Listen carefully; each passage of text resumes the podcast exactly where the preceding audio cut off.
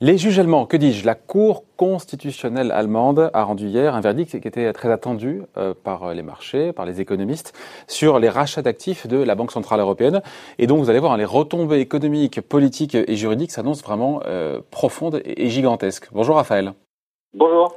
Raphaël Legendre, journaliste à l'opinion. Alors, ça peut être facile de rendre simple un dossier qui est quand même assez complexe. C'est un peu trapu. Oui, c'est quasiment une mission impossible, mais on, va se lancer quand même. Juste d'abord, pourquoi, pourquoi est-ce que, encore une fois, les sages allemands ont dû se prononcer hier? Il faut remettre ça dans son contexte. Il y avait une au départ une plainte déposée par euh, des, Allemands, je crois une trentaine de, milliers d'Allemands. Des universitaires euh, plutôt eurosceptiques, des économistes et des épargnants. Euh, et qui estimaient que la BCE ne respectait pas les traités. C'est ça, voilà. Absolument. et donc le verdict d'hier, qu'est-ce qu'on dit sur ce verdict d'hier? Parce qu'il n'est pas super rassurant. Parce qu'un côté, oh, ce, ce qui est jugé aujourd'hui, c'est pas le, programme actuel de lutte contre euh, les effets de la pandémie, le fameux nouveau programme de rachat d'actifs à 1000 milliards. Il faut revenir en arrière à l'époque de Mario Draghi, avec ce, on est en 2015, il y a ce méga plan, encore une fois, ce méga QE euh, de rachat d'actifs pour 2000 milliards euh, d'euros. Ce programme-là, si j'ai bien compris, mais vous m'arrêtez, hein, il a été validé par les sages allemands parce que la Cour a estimé qu'il n'y a pas eu de financement direct euh, des États européens, donc conforme au traité. Mais en même temps, les juges allemands somment, sous trois mois, euh, la BCE de s'expliquer. J'ai bien résumé ou pas? Oui, c'est très, c'est excellent, David, comme d'habitude. Alors, euh, ce qu'on peut expliquer, on peut expliquer, c'est qu'effectivement, depuis l'arrivée de Mario Draghi à la tête de la BCE en, en, 2012, la BCE a quand même repoussé très loin les limites du modèle euh, original, si vous voulez, du mode d'emploi original de la BCE, qui avait été construit sur le, le modèle de la Bundesbank, hein, et dont l'objectif principal est la stabilité euh, des prix. Or, euh, les différents quantitative easing et les programmes de rachat de dettes publiques, alors jamais directement, euh, bien sûr, mais sur le marché secondaire et parfois très rapidement après que les États euh, aient, aient, mis leurs dettes, euh, ont toujours été un peu contre la culture mm. allemande, hein, et euh, parce que et un peu borderline. on a toujours repoussé les limites dans des crises qui étaient absolument exceptionnelles et, et c'était indispensable. Il faut le dire très clairement. Euh, si euh, la BCE n'avait pas été là en 2012 et si Mario Draghi n'avait pas euh, donné son whatever it takes, c'est-à-dire que la BCE ferait quoi quoi qu'il coûte pour sauver la zone euro, la zone euro aurait peut-être disparu aujourd'hui. Hein. La crise était partie de la Grèce qui ne représentait que 2% du PIB européen, rendez-vous compte, et c'est l'ensemble de la cathédrale qui a failli s'effondrer. Depuis lors, la BCE est à peu près la seule institution européenne qui tient euh, euh, les 19 États de la zone euro ensemble. C'est la seule institution véritablement fédérale euh, et, et, ce qui a permis de sauver la zone euro qui n'a toujours pas de pilier euh, ni fiscal ni budgétaire. Euh, ce qui la rend fragile et mais le reproche encore une fois quel est le reproche que fait la cour de Karlsruhe les sages allemands à la BCE le reproche, euh, le reproche que fait euh, la Cour constitutionnelle allemande, c'est de ne pas avoir suffisamment justifié euh, la décision de, de, se livrer à ces achats euh, euh, d'actifs de manière dûment proportionnée, si je puis dire, à, l'exercice du mandat de la BCE, qui, je le rappelle, le premier objectif de la BCE, c'est la stabilité des prix. Voilà. Bon, en même temps, on peut dire qu'il n'y a pas vraiment d'inflation depuis dix ans euh, dans la zone euro. Mais euh, euh, la, Karlsruhe estime que euh, que la BCE et la Bundesbank n'ont pas assez justifié. Tout ça vient. Il faut il faut comprendre une chose, c'est qu'il y a un débat en Allemagne qu'on ne connaît absolument pas en France, mais il y a un débat très fort depuis plusieurs mois, plusieurs années en Allemagne sur la politique menée par la BCE, qui est au désavantage des épargnants. Bien sûr, il faut se souvenir que l'Allemagne est un pays euh, vieillissant, où on a du coup énormément d'épargne, et la politique de taux zéro menée par la BCE euh, est une politique très critiquée outre-Rhin, euh, puisqu'elle pénalise les épargnants, et tout ce qui est rachat de dette publique est également caution à débat en Allemagne, on est plutôt sur la politique de la culture du Schwarznull, c'est-à-dire dégager des excédents budgétaires, et on craint toujours et depuis longtemps de devoir un jour payer pour les cigales du sud de l'Europe, l'Italie, l'Espagne et la France qui cumulent les déficits et les dettes depuis des années. Donc vous avez eu cette plainte auprès de la Cour constitutionnelle. Ce qui est intéressant dans la décision qui est rendue, euh, c'est que euh, la Cour constitutionnelle allemande s'attaque à la Cour de justice de l'Union européenne.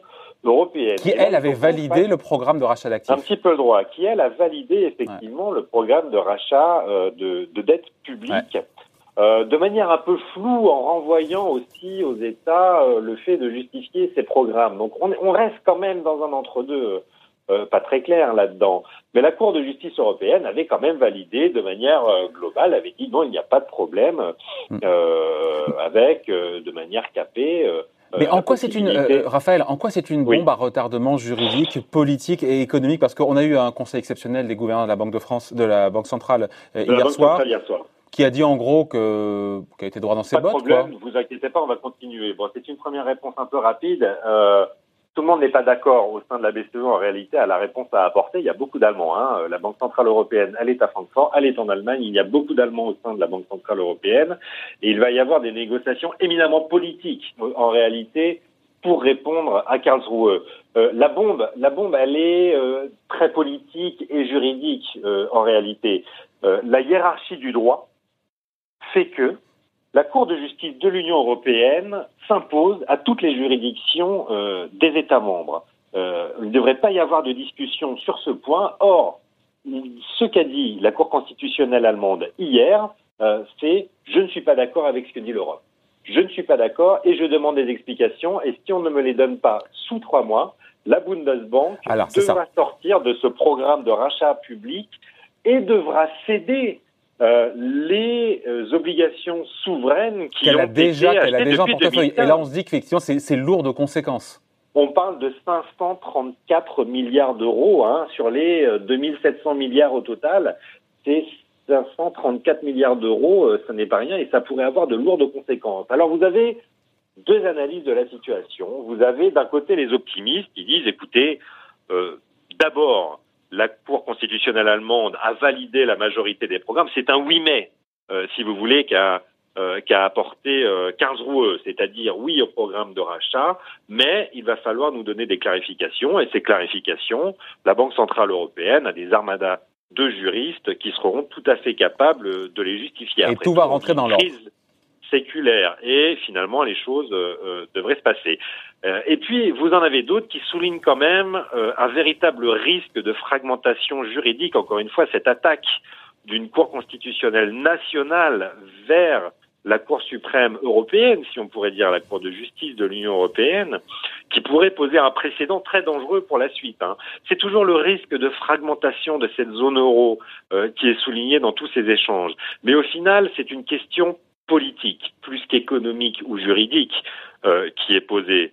C'est encore une fois, est-ce que le projet européen euh, est celui qui va nous plomber ou nous protéger? Or, aujourd'hui, euh, de manière assez objective, on peut dire que si la BCE n'était pas là, beaucoup de pays seraient dans un autre état. Euh, je veux dire, pour les émissions de dette, c'est quand même la BCE qui assure aujourd'hui qu'on puisse discuter de nos programmes, un d'urgence, deux de relance à venir, de manière assez sereine, en tout cas sans avoir le couteau des euh, marchés financiers sous la gorge, euh, parce que les spreads sont à zéro et qu'on en, s'endette à taux zéro euh, et on va pouvoir s'endetter à taux zéro.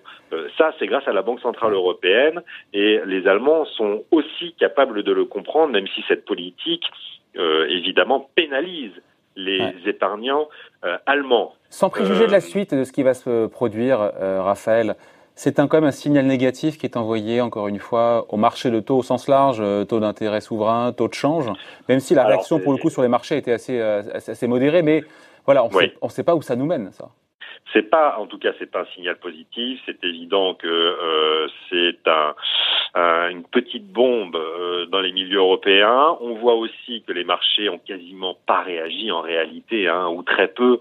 Euh, le spread italien a pris 17 euh, points, je crois, hier, 17 euh, points de base après après la décision de Karlsruhe, et on reste sous les deux sous les 2% pour les taux italiens. Je rappelle que l'Italie va quand même avoir plus de 150% de dette à la fin de l'année, et elle, peut emprunter à moins de 2%. Donc ça n'a pas été une, déflagration très violente pour l'instant. on a trois mois pour pour donner des arguments construits et solides à la Cour constitutionnelle allemande. Il y aura euh, très certainement euh, une réunion très importante début juin de la BCE, le 4 juin. Euh, il y a quelques personnages clés hein, dans cette histoire qui vont devoir se voir, discuter et trouver une solution ensemble.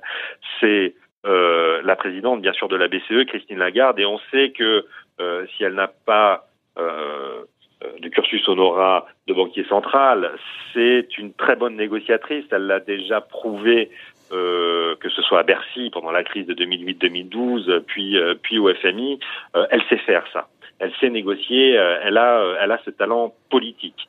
Euh, ce sera aussi Isabelle Schnabel, qui est l'Allemande qui a été nommée fin 2019 au sein du directoire de la Banque Centrale Européenne et qui est une pro-européenne convaincue et qui est là pour expliquer normalement à l'opinion allemande les bienfaits de la politique euh, menée par la BCE. On l'a pas beaucoup entendu pour l'instant. Il faudra suivre euh, suivre ses sorties.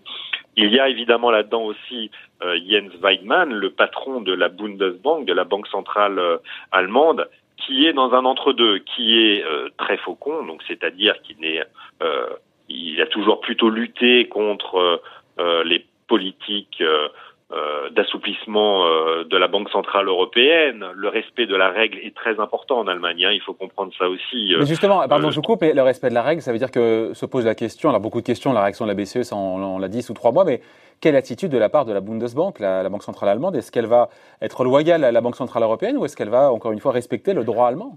Le droit allemand, c'est ben, toute la question. Il va falloir trancher. La clé, elle est là. Hein. Parce que parce que parce qu'un programme encore une fois de rachat d'actifs sans la Bundesbank, euh, en termes de, de, crédibilité encore une fois de la BCE, ça le serait un petit peu quand même entaché, même si on imagine qu'ils trouveront on sentira, on hein. sentira des hausses très fortes. Évidemment, c'est quand même la Bundesbank qui maintient les taux bas euh, dans l'ensemble. On profite euh, de la bonne santé des finances publiques allemandes. Et si la, la, Bundesbank sort du programme, il est évident que les taux euh, souverains des autres pays, des principales économies de la zone euro, augmenteront. Donc c'est c'est un véritable risque. Mmh. Weinmann en même euh, il respecte la règle, mais il sait aussi la situation dans laquelle se trouve l'Europe. Et l'Allemagne n'est pas euh, super puissante seule. Elle profite aussi euh, des autres économies de, la, de la zone euro, bien sûr.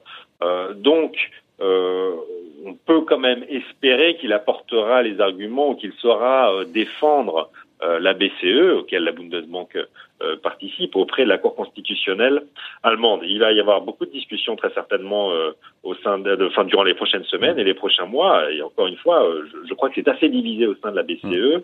mais Weidmann devrait quand même pencher du côté de la raison économique euh, en essayant de trouver. On peut toujours trouver des. c'est ce que jouent les marchés, Raphaël. C'est ce que jouent les marchés aujourd'hui par leur absence de réaction. C'est le scénario qui est ben privilégié par les marchés.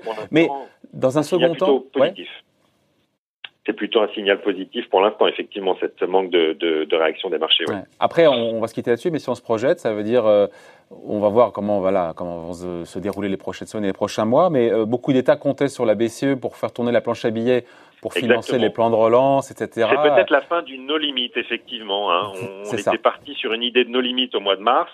Euh, ça veut dire que euh, non, il y aura une limite parce qu'il faudra faire des concessions quand même. C'est une évidence.